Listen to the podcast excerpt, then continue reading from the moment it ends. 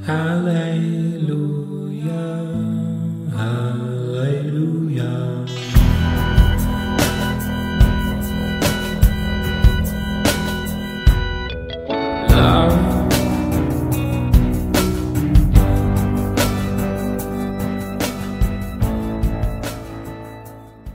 ¿Qué onda amigos? ¿Cómo están? Yo muy feliz, muy contento por grabar un episodio más de Polos Abstractos. Estoy muy contento porque ya estamos en el cuarto episodio ya de, de esto, de este podcast y bueno, ya estoy, ya estoy pensando en compartir micrófono con otra persona, obviamente con alguien que tenga muchísimo más conocimiento en esto para que no se haga esto algo de debate, ni de plática, ni de charla, sino que podamos aprender de, de, alguien que también le guste profundizar en temas bíblicos o nos dé alguna idea o una opinión respecto a algo que no es tan común hablarlo, ¿no?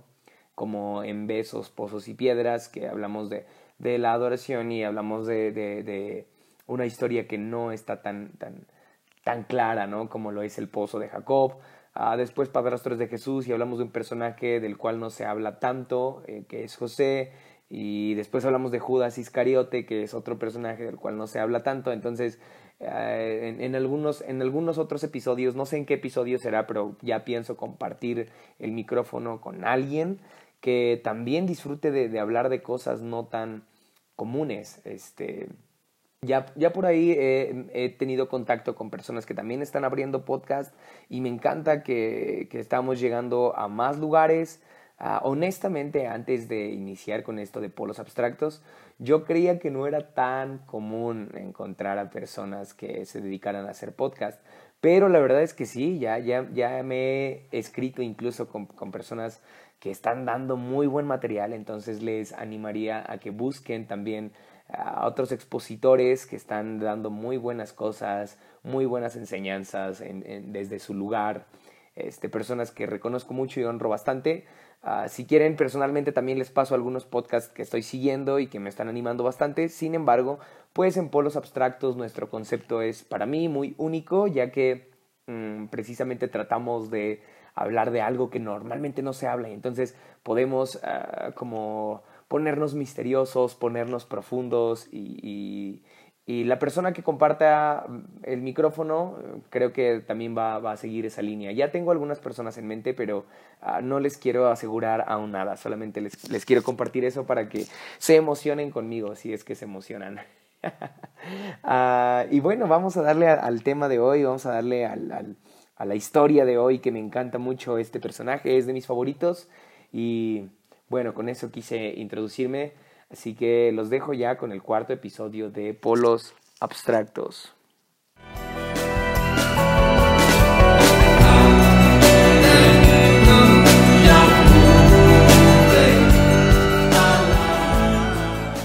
El día de hoy no, no voy a hablar de alguien que sea tan escondido, perdón, que esté tan escondido en la Biblia como lo fue Judas, como lo fue José o este hecho de, de, del pozo de Jacob, hoy quiero compartirles acerca, quiero compartirles mi opinión acerca de una persona que yo admiro muchísimo en la Biblia. Y es para mí uno de los héroes que todos seguimos, de ley, te sabes más de uno de sus textos bíblicos, sabes qué onda con su vida. Y es para mí uno de los personajes también que mejor esclarece esta parte del, de los polos abstractos. Él para mí es una muestra clara del, de, de, cómo a Dios le encantan las mixturas y le encantan los polos abstractos y se ve muy claro en su vida y me refiero a Pablo, este pastor, este apóstol, este héroe, no sé qué otros nombres decirle, sin embargo, el hecho de que se haya llamado Saulo y después Pablo es para mí la mejor forma de mostrar que él es, es un ejemplo de polos abstractos totalmente diferentes, los polos que tuvo en su vida. Se dedica por mucho tiempo a ser un perseguidor uh, incansable y sanguinario de la iglesia y después se convierte en este pastor amable, Uh, tan querido, tan apasionado, no pierde nunca esta esencia de, de, de, una persona apasionada y fiel a sus convicciones, ¿no?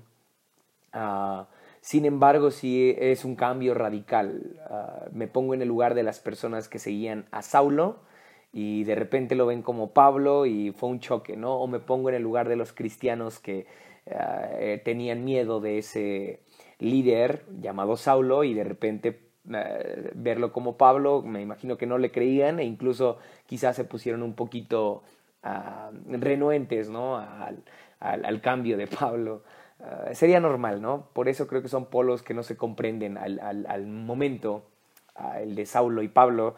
Y quiero hablar de uno de sus tantos textos que él regala a la iglesia.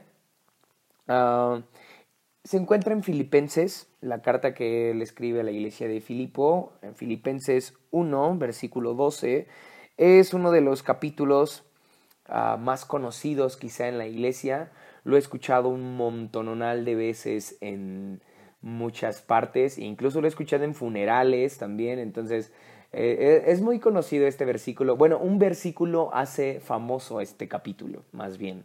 Uh, pero en realidad creo que el contexto de lo que Pablo está queriendo decir nos ayuda bastante a, a, a los que estamos viviendo esta aventura de ser cristianos, ¿no? Y Filipenses 1.12 en una versión internacional dice, hermanos, Quiero que sepan que en realidad lo que me ha pasado ha contribuido al avance del Evangelio. Es más, se ha hecho evidente a toda la guardia del palacio y a todos los demás que estoy encadenado por causa de Cristo. Gracias a mis cadenas, ahora más que la mayoría de los hermanos confiados en el Señor, Perdón, lo leí mal. Gracias a mis cadenas, dice el versículo 14, ahora más que nunca la mayoría de los hermanos, confiados en el Señor, se han atrevido a anunciar sin temor la palabra de Dios, gracias a mis cadenas. Es cierto que algunos predican a Cristo por envidia y rivalidad, pero otros lo hacen con buenas intenciones. Estos últimos lo hacen por amor, pues saben que he sido puesto para la defensa del Evangelio. Aquellos que predican a Cristo por ambición personal y no por motivos puros, creyendo que así van a aumentar las angustias que sufro en mi prisión. ¿Qué importa? Al fin y al cabo, y sea como sea, con motivos falsos o con sinceridad, se predica a Cristo. Por eso me alegro, es más, seguiré alegrándome, porque sé que gracias a las oraciones de ustedes y a la ayuda que me da el Espíritu Santo, todo esto resultará en mi liberación. Mi ardiente anhelo y esperanza es que nada, en nada seré avergonzado, sino con toda libertad ya sea que yo viva o muera, ahora como siempre, Cristo será exaltado en mi cuerpo. Y este es el versículo más conocido para todos. Porque para mí el vivir es Cristo y el morir es ganancia. Ahora bien, si seguir viviendo en este mundo representa para mí un trabajo fructífero, ¿qué escogeré? No lo sé. Me siento presionado por dos posibilidades. Deseo partir y estar con Cristo, que es muchísimo mejor, pero por el bien de ustedes es preferible que yo permanezca en este mundo. Convencido de esto, sé que permaneceré y continuaré con todos ustedes para contribuir a su jubiloso avance en la fe. Así cuando yo vuelva, su satisfacción en Cristo Jesús abundará por causa mía. Wow. Pase lo que pase, compórtense de una manera digna del Evangelio de Cristo. De este modo, ya sea que vaya a verlos o que estando ausente solo tenga noticias de ustedes. Sabré que, siguen firmes en un mismo propósito, luchando unánimes por la fe del Evangelio y sin temor alguno a sus adversarios, lo cual es para ellos la señal de destrucción. Para ustedes, en cambio, es señal de salvación y esto proviene de Dios, porque a ustedes se les ha concebido, se les ha concedido, perdón, no solo creer en Cristo, sino también sufrir por Él. Me encanta el versículo 29. A ustedes se les ha concedido no solo creer en Cristo, sino también sufrir por Él, o sea, es un privilegio sufrir por Cristo, pues sostienen la misma lucha que antes me vieron sostener y ahora saben que sigo sosteniendo. ¡Wow! Es uno de mis capítulos favoritos a partir del versículo 12, el que Pablo le escribe a los filipenses.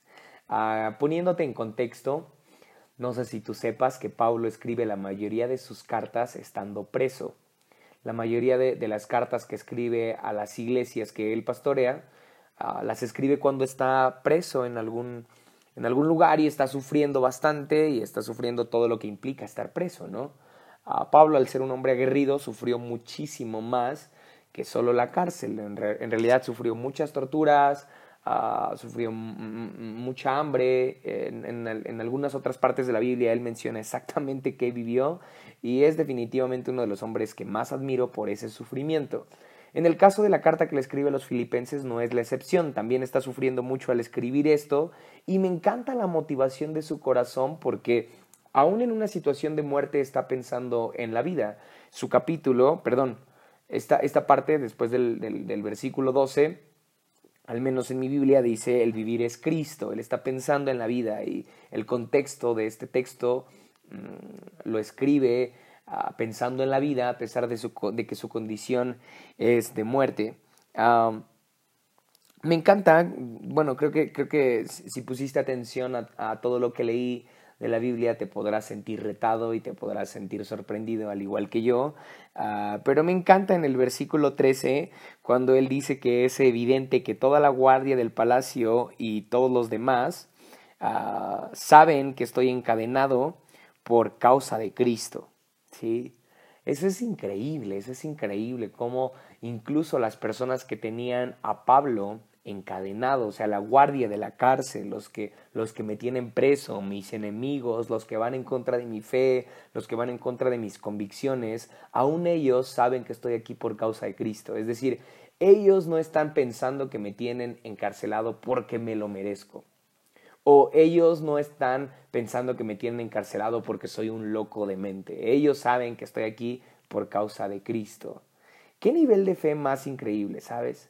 Cuando las personas que están a tu alrededor saben que lo que te está pasando es porque crees en Dios. Ah, sería increíble que todos los que seguimos a Jesús lleguemos a ese nivel, porque las personas cuando vean que la estamos pasando mal, inmediatamente verían a Jesús.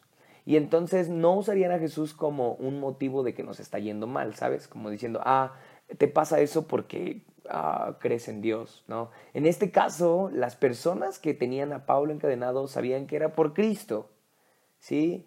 Y, y, no era en, en, un sentido de culpar a, la fe de Pablo, sino que ellos sabían y podían ver a Cristo por medio del sufrimiento de Pablo. Qué chido, qué chido que incluso por medio de las debilidades anunciemos a Cristo. Qué chido que por medio de los momentos críticos anunciemos a Cristo. Créeme que es lo que menos queremos, ¿sabes? Es no sé tú, pero al menos yo sí.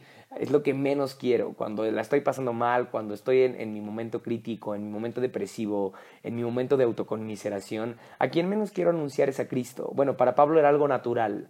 Para Pablo era muy natural anunciar a Cristo incluso en medio de su crisis. Sin duda tenemos mucho que aprender de este tipo, ¿no crees? Uh, en el versículo 13, perdón, en el versículo 14, dice, gracias a mis cadenas, ahora más que nunca la mayoría de los hermanos confiados en el Señor se han atrevido a anunciar sin temor la palabra de Dios. Es decir, no solamente motivo a que crean en Cristo mis enemigos cuando la estoy pasando mal, también motivo a que crean en Cristo a mis hermanos, ¿sí? Los que compartimos fe, pero que no compartimos como el mismo nivel de intensidad, porque eso es lo que está diciendo Pablo, ¿no? Gracias a mis cadenas, ahora más que nunca la mayoría de mis hermanos confiados en el Señor se han atrevido a anunciar sin temor la palabra de Dios. Es decir, yo sí me atreví a anunciar la palabra de Dios. Eh, mis hermanos que también confían en Dios, ellos no se habían atrevido, pero ahora, gracias a mis cadenas, ellos están sin temor anunciando la palabra de Dios. Qué increíble, qué increíble cuando tu vida entera es una completa, perdón, un completo ánimo, una completa inspiración para todas las personas. Uh, Sería mejor, ¿no crees?, animar solamente a los que son nuestros hermanos, pero Pablo animaba hasta a sus enemigos. Wow, o animaba incluso a los que con los que no tenía tan buena relación, o quizá animaba también a los que no compartían la misma fe. A, todos animaba con su vida aun cuando ésta estaba presa. Uf, me reta bastante el pensar en esto. Mm, en el versículo 15 dice que, bueno, él hace una diferencia que me parece muy buena. dice, es cierto que algunos predican a Cristo por envidia y rivalidad, pero otros lo hacen con buenas intenciones. ¿Sí? Mm, regresando a esto del contexto que te decía hace un momento, Pablo vive los mejores encuentros con el Espíritu Santo dentro de la prisión, dentro de, dentro de la cárcel, eh, con las cadenas, con sus debilidades, con el hambre, con, con la tristeza, con la depresión, cuando ah, no puede hacer lo que tanto ama, que es andar de iglesia en iglesia enseñando. Y, creo que de, de algún modo ah, Dios permite que él esté preso para que pueda tener un encuentro más real con el Espíritu Santo, ¿no? Es para mí como una oportunidad que el Espíritu Santo le da para calmarse un poco, no, no andar de iglesia en iglesia, andar corriendo y andar de persecución en persecución, porque la vida de Pablo era así, una completa aventura, una adrenalina increíble. Y creo que los momentos que él tiene en la cárcel son para wow, bajarle la intensidad, bajarle el ritmo tan acelerado que llevaba afuera y es el momento oportuno para que el Espíritu Santo se encuentre con él. Y cuando sucede esto, Pablo lo reconoce y dice, me encanta porque mis cadenas ah, me ayudan a conocer más a Dios y me ayudan a animar a los que son mis enemigos y a los que son mis hermanos. Y también me da el discernimiento, está diciendo acá en el versículo 15, para saber que algunos predican a Cristo por envidia y rivalidad, pero otros lo hacen con buenas intenciones. Sin embargo, date cuenta de todo lo que Pablo está aprendiendo dentro de la cárcel, ¿ok?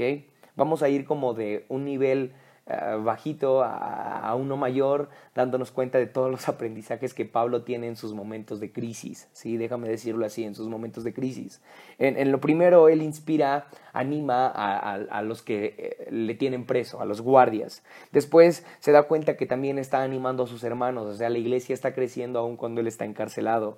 Y, después él está diciendo, también me doy cuenta de que algunos predican a Cristo eh, por envidia, su motivación es la rivalidad, pero otros lo hacen con buenas intenciones.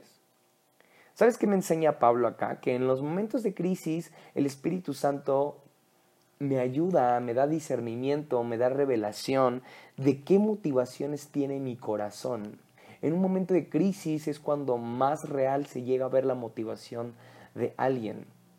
Yo soy líder de jóvenes en mi iglesia y frecuentemente me encuentro con jóvenes emocionales que ah, cuando la están pasando mal, se nota la motivación de su corazón, ¿ok?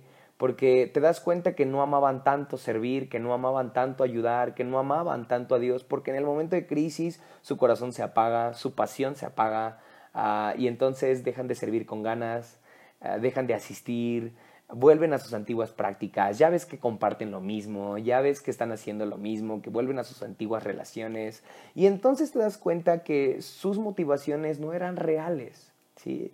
En el momento de crisis te das cuenta de que su corazón en realidad no estaba depositado en, Cristo y no estaban tan conectados con Dios como se veía. Ah, lo mismo me pasa a mí, cuando me llega el momento de crisis o me llega el momento ah, difícil, sale mi verdadera motivación, sale mi verdadero deseo. Ah, frecuentemente me pasa que las cosas no me están saliendo como quiero en la vida, con las relaciones que tengo en mi casa, en el ministerio, en la iglesia, y, de repente sale mi parte egoísta. No sé si tú, eh, si tú me entiendes con esto, pero sale mi parte egoísta de querer controlar las cosas, ¿sí?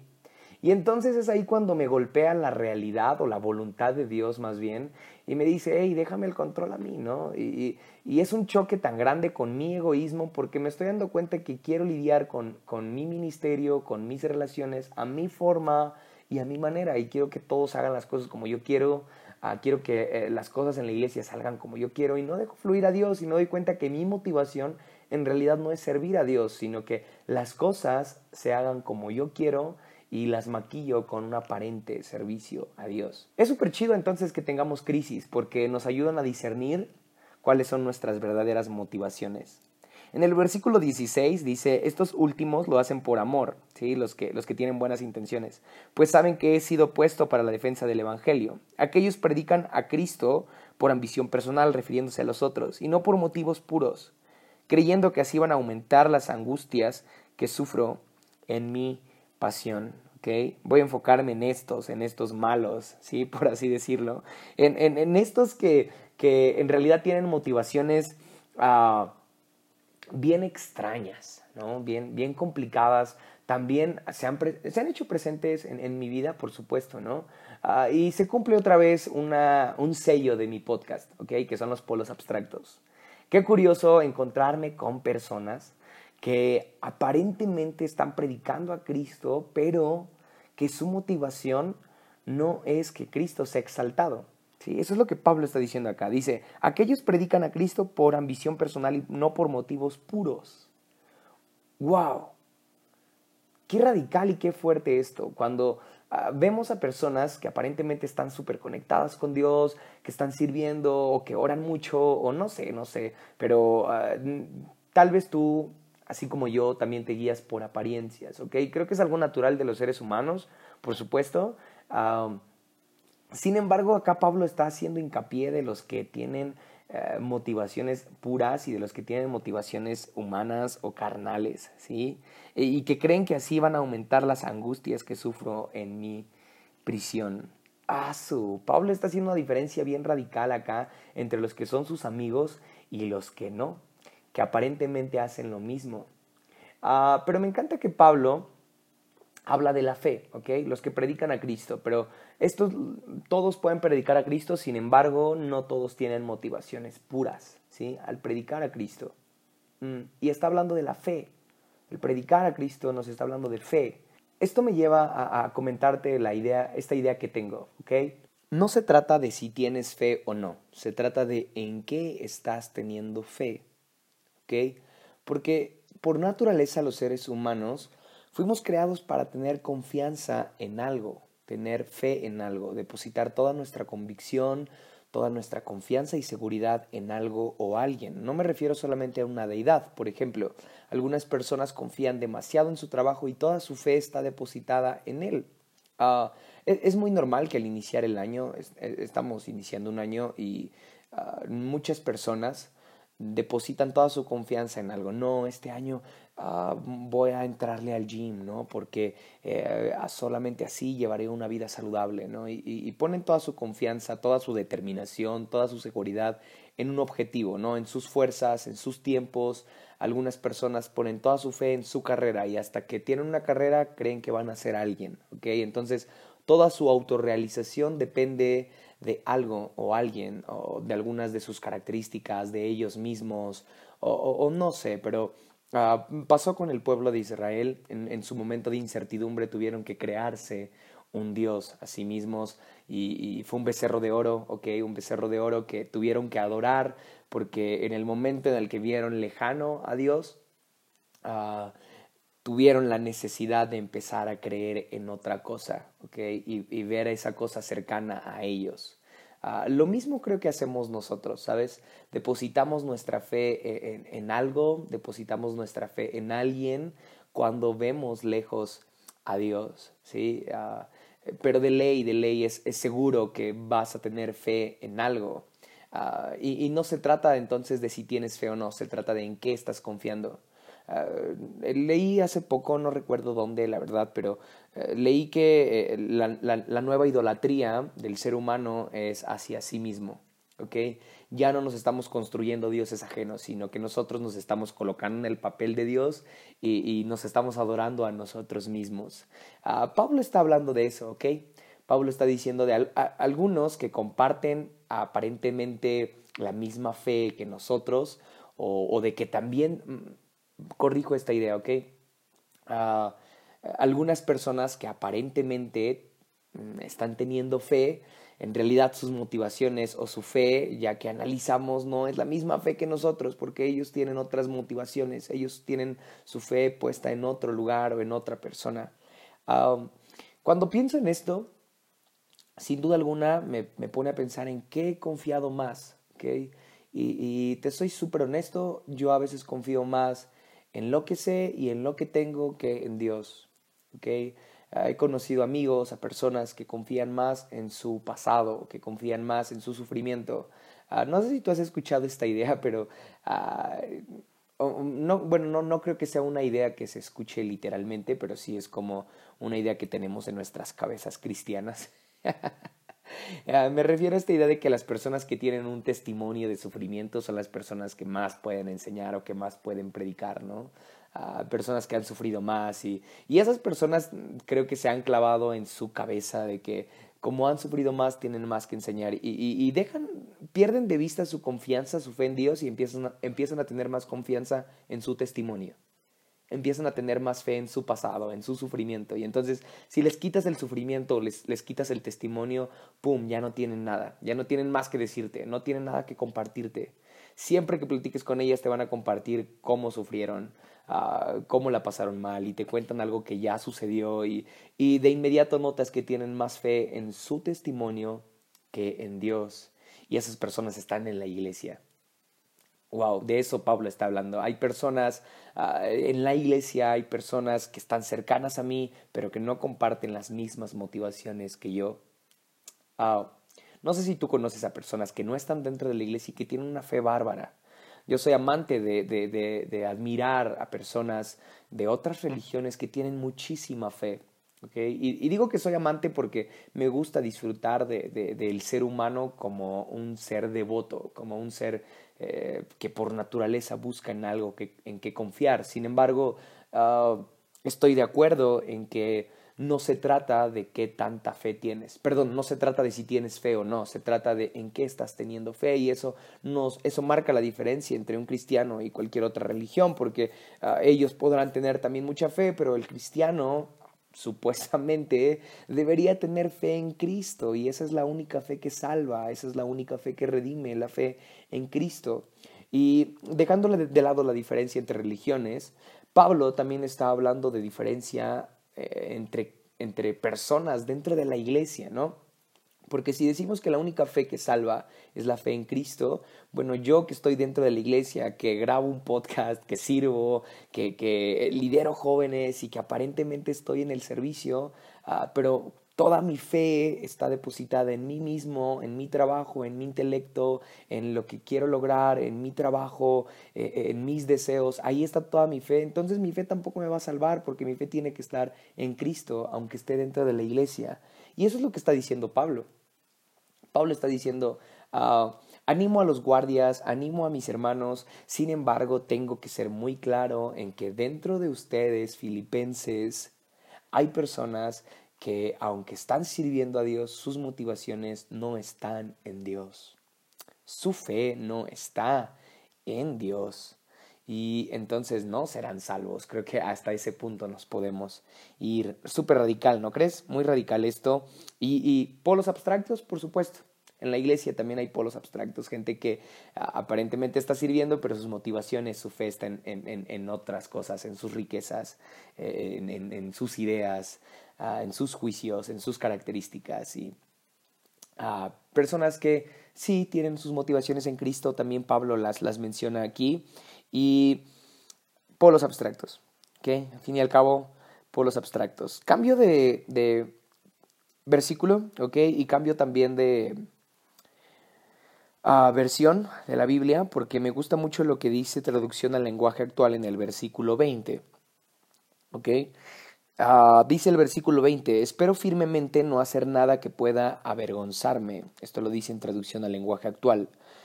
Uh, al contrario, sea que yo viva o muera, quiero portarme siempre con valor para que por medio de mí la gente hable de lo maravilloso que es Cristo. Escucha esto, y este es uno de los versículos que más me ha irritado. Pablo dice en el versículo 20 que no quiere hacer nada de lo cual pueda avergonzarse. Ver a un Pablo que se siente avergonzado a mí me espanta. ¿okay? Me espanta la imagen de un hombre que sacó adelante la iglesia y que defendió a capa y espada a su fe me espanta ese hombre decirme que se sentiría avergonzado, porque si un hombre de esa magnitud a los que seguimos a Cristo nos dice que algo le causa vergüenza, definitivamente a nosotros también nos debería de causar vergüenza. Uh, no sé si tú has pasado por penas, por vergüenzas en la vida y, y te pasa algo desagradable uh, o, o, o, la pasas mal con la, con la persona que, que te gusta. A mí hace poquito... A mí hace poquito me, me pasó una vergüenza con amigos. Este, yo iba con, con, con varios y justamente al, al no, no sé si contarla ya, ya, ya lo dije, ok, ya lo tengo que, que confesar y bueno, ya es, es mi podcast, así que uh, si no quieres escuchar mi vergüenza porque posiblemente te dé te dé vergüenza a ti también, pásate esta parte.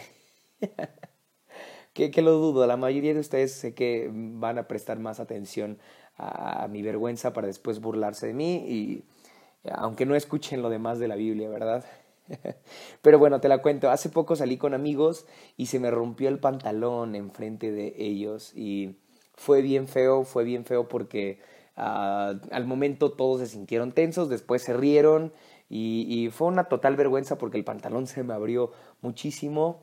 Uh, no llevaba otro pantalón, así que tuve que ponerme ahí una chamarra que me cubriera y oh, me, podrás entender si te ha pasado, eh, es vergonzoso. Algunos otros se han caído, ok, se han caído enfrente de muchas personas y también es una vergüenza.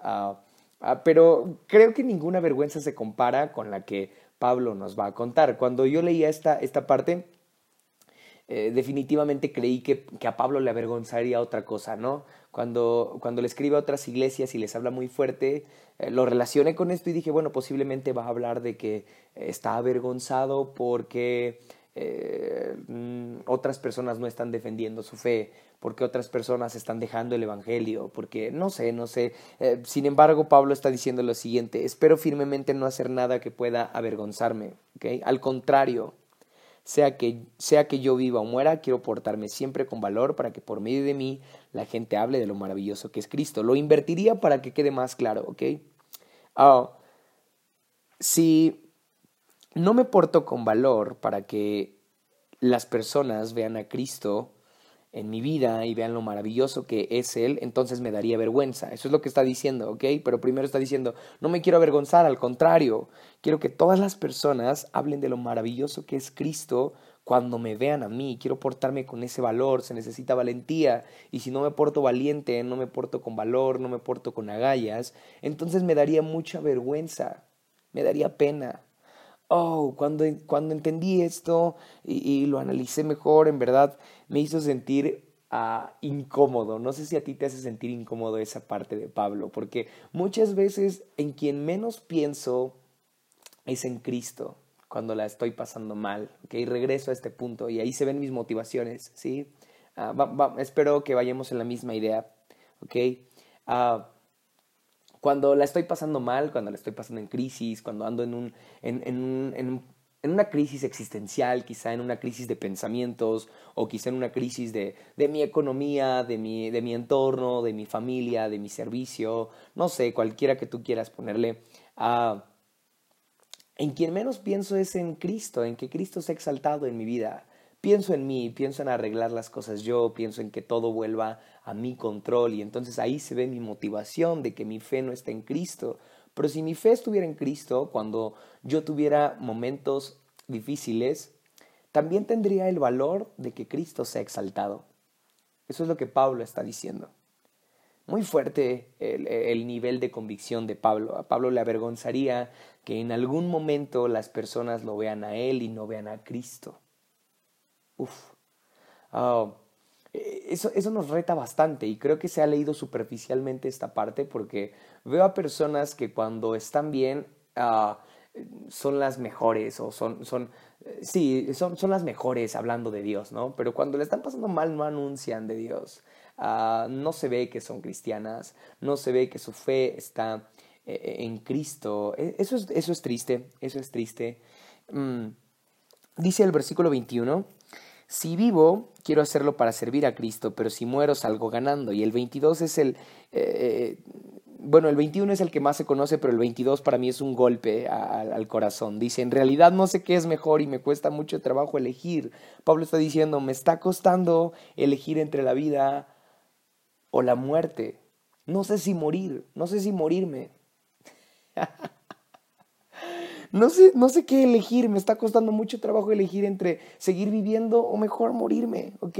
Y no es, no es un momento depresivo. Está en la cárcel, sí, la está pasando mal, sí, pero no es algo que, que tú y yo decimos cuando la estamos pasando mal, ay, mejor me muero. No, en realidad él está diciendo, no sé si morirme, no sé si vivir, porque eh, eh, en realidad la crisis me ayuda tanto para conocer a Dios, la cárcel me ayuda tanto para estar con Cristo, pero vivir me ayuda tanto a seguir predicando el Evangelio. ¿Ok? Y es lo que Pablo dice después, en caso de seguir con vida, puedo serle útil a Dios aquí en la tierra, pero si muero, iré a reunirme con Jesucristo, lo cual es mil veces mejor. ¿ok? Y si quitamos la muerte de un plano literal eh, y, y, expandemos un poquito más esa, esa idea de muerte, mm, yo podría decir, en, realidad no sé qué elegir, si uh, la crisis o, la bendición, porque la, la, bendición es increíble, eh, me ayuda mucho, me motiva bastante, pero la crisis me ayuda a conocer quién es Cristo. Los momentos malos me ayudan a conocer quién es Dios. Los momentos críticos me acercan a Cristo. ¿Qué pasaría si en la iglesia empezáramos a cambiar nuestros conceptos de crisis o nuestros conceptos de malos momentos y empezamos a ver las crisis como una oportunidad para conocer a Jesús? ¿Qué pasaría? ¿Afectaría muchísimo nuestra vida cristiana? Por supuesto. ¿Cambiaría nuestra percepción que tenemos de Dios? Por supuesto. Pero ¿sabes qué? Creo que uh, estamos fascinados con los momentos de bendición y descartamos los procesos de crisis a los que Dios nos somete o a los que Dios nos, nos motiva a vivir, porque esos, esos procesos no los queremos vivir, uh, mejor queremos los momentos de, de, bendición y entonces ahí salen a la luz nuestras verdaderas motivaciones y nuestra verdadera fe. Pero imagínate una oración en la que eh, estemos rogando a Dios porque nos vaya mal. Porque eh, si nos va mal, Dios, eh, confiaremos más en ti y estaremos más cerca tuyo porque pondrás a prueba nuestra fe y, reconoceremos en ese momento crítico y en ese momento malo, reconoceremos que solamente te necesitamos a ti, solo dependemos de ti, no de nuestros recursos, ¿ok? No de uh, nuestras posiciones sociales, ¿okay? no de nuestras posiciones dentro de la iglesia. No dependemos de eso. Nuestra fe no está puesta en nada de eso. Nuestra fe está puesta en ti. Así que uh, si nos va a ir mal, perfecto. Eso es lo que Pablo está diciendo. Creo que este, este capítulo no se lee bien en las iglesias. ¿okay? No lo he escuchado tanto últimamente. Uh, iré a reunirme con Jesucristo, lo cual es mil veces mejor si muero. Ajá. Pablo mm, está, está, hablando, si tú lo gustas tomar en un sentido literal, la muerte, sí, nos acerca, eh, no, no, nos envía a, las plantas de Jesús y, y, eso es increíble, pero creo que también aquí en la tierra podemos llegar a vivir momentos de muerte, sí, ojalá me esté explicando con esto, sí, momentos críticos, momentos difíciles, momentos complicados uh, o una muerte carnal, ok, una muerte a nuestra carne, una muerte a nuestro ego, una muerte a nuestro pasado, esa muerte nos acerca a Cristo. Oh, sin duda alguna tengo que morir a mi carne entonces. Sin duda alguna también quiero morir y no sé qué elegir. Uh, tengo que morir a muchos deseos personales, tengo que morir a muchas aspiraciones humanas y que mis motivaciones estén totalmente depositadas en Cristo. Solo así puedo conocer mejor a Jesús. Es irónico que muchos queremos conocer mejor a Jesús sin, uh, sin querer la muerte y Pablo no sabe qué elegir. estaba loco este tipo, estaba loco. Uh, Pablo dice en el 24, pero yo sé que ustedes me necesitan vivo, ¿ok? Por eso estoy seguro de que me quedaré para poder apoyar, ayudarlos a tener más confianza en Dios y a vivir felices. Qué chido sería que, que nuestra vida cristiana sea una motivación para todos y para que todas las personas que nos vean vivan felices. Sería increíble, ¿no? Sería increíble que uh, con, este, con, con, esta seguridad puedas vivir la vida. Me voy a quedar para hacer felices a todas las personas que me vean. Eh, podría morir para irme con Dios, pero uh, me quedo en el mundo para uh, contagiar de felicidad a todas las personas que me conozcan. ¡Asu! ¡Qué nivel de fe, ¿no? Y, y, y muchas personas lo ven al contrario, ¿no? Uh, me quedo, pero voy a sufrir mucho y, oh, no, no puedo. Cuando en realidad creo que Dios nos crea con este mismo sentido de vida con el que Pablo está hablando. Con un sentido de vida de que vivamos al máximo, vivamos disfrutando lo que tenemos, vivamos disfrutando a Cristo en nuestras vidas y con esa convicción podamos contagiar a todos de felicidad, de alegría, de entusiasmo, de buen ánimo, de positivismo, de, esperanza, de amor, de fe. Oh, increíble lo que Pablo está diciendo acá. Um, Así que cuando yo esté otra vez con ustedes, le dice a los filipenses, tendrán más motivos para alabar a Jesucristo. y, con esto termina Pablo, con esto termina Pablo esta parte, porque después eh, sigue hablando de la confianza en Cristo, de, las motivaciones de nuestro corazón. Sin embargo, hasta aquí hace un punto y, cambia a otro, a otro subtítulo. Sin embargo, quiero terminar comentándote mi idea acerca de este último versículo que te acabo de leer, el 26. Así que cuando yo esté otra vez con ustedes tendrán más motivos para alabar a Jesucristo. Creo yo que esta, esta, podría ser una fuerte convicción en los cristianos, o debería de ser más bien una fuerte convicción en nuestros corazones, porque tendríamos que darle motivos a todas las personas que nos rodean de alabar a Jesús, de reconocer a Jesús, de acercarse a Jesús. Pregúntate si tu vida es un motivo para que otras personas se acerquen a Jesús. Conozco un montón de gente que hace todo lo contrario dentro de la iglesia, ¿ok? Ah, te quita motivos para adorar a Jesús oh, esa persona con su carácter, con su vida, con su fe, con su poco ánimo, con su apatía, me quita motivos para adorar a Jesús. No sé si tú lo has dicho yo, sí, muchísimas veces, ¿ok? Oh, esos jóvenes me quitan motivos para adorar a Jesús, pero eh, Pablo está diciendo, yo les doy motivos a ustedes para adorar a Jesús. Y lo dice con una seguridad, no se me hace arrogante, se me hace una convicción que debería ser real en nuestros corazones en este tiempo. Oh, chicos, grandes, eh, todas las personas que creemos en Jesús, deberíamos estar en este mismo sentir de que debemos darle motivos a la sociedad de acercarse a Jesús. ¿Crees que es real? No. Me he enterado últimamente de muchas personas, muchas iglesias, que le quitan motivos a la sociedad para adorar a Jesús. Estamos restando motivos y no debería de ser así, ¿sabes? La vida del cristiano debería ser una constante motivación para otras personas de adorar a Jesús. Debería ser una constante motivación para otras personas de que Cristo es la solución, de que Cristo es increíble, de que Jesús es lo mejor y de que Dios es la única esperanza. Quizá nuestras motivaciones no están, no están siendo las correctas, ¿sabes?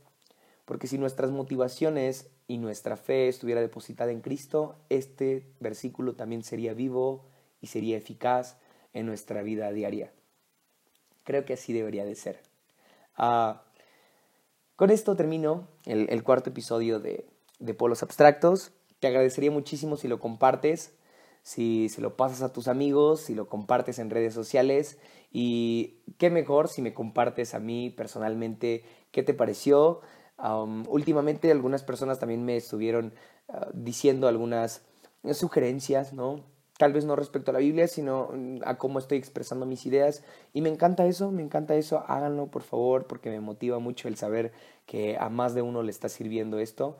Ah, y ese uno soy yo, me está sirviendo mucho esto, pero si, si a alguien más le está sirviendo, me, me encantaría, ¿ok? Muchas gracias a todos por escuchar Polos Abstractos y bueno, vamos a analizar nuestras motivaciones, Vamos a analizar en qué estamos teniendo fe y vamos a tener más fe en Jesús y a darle para adelante.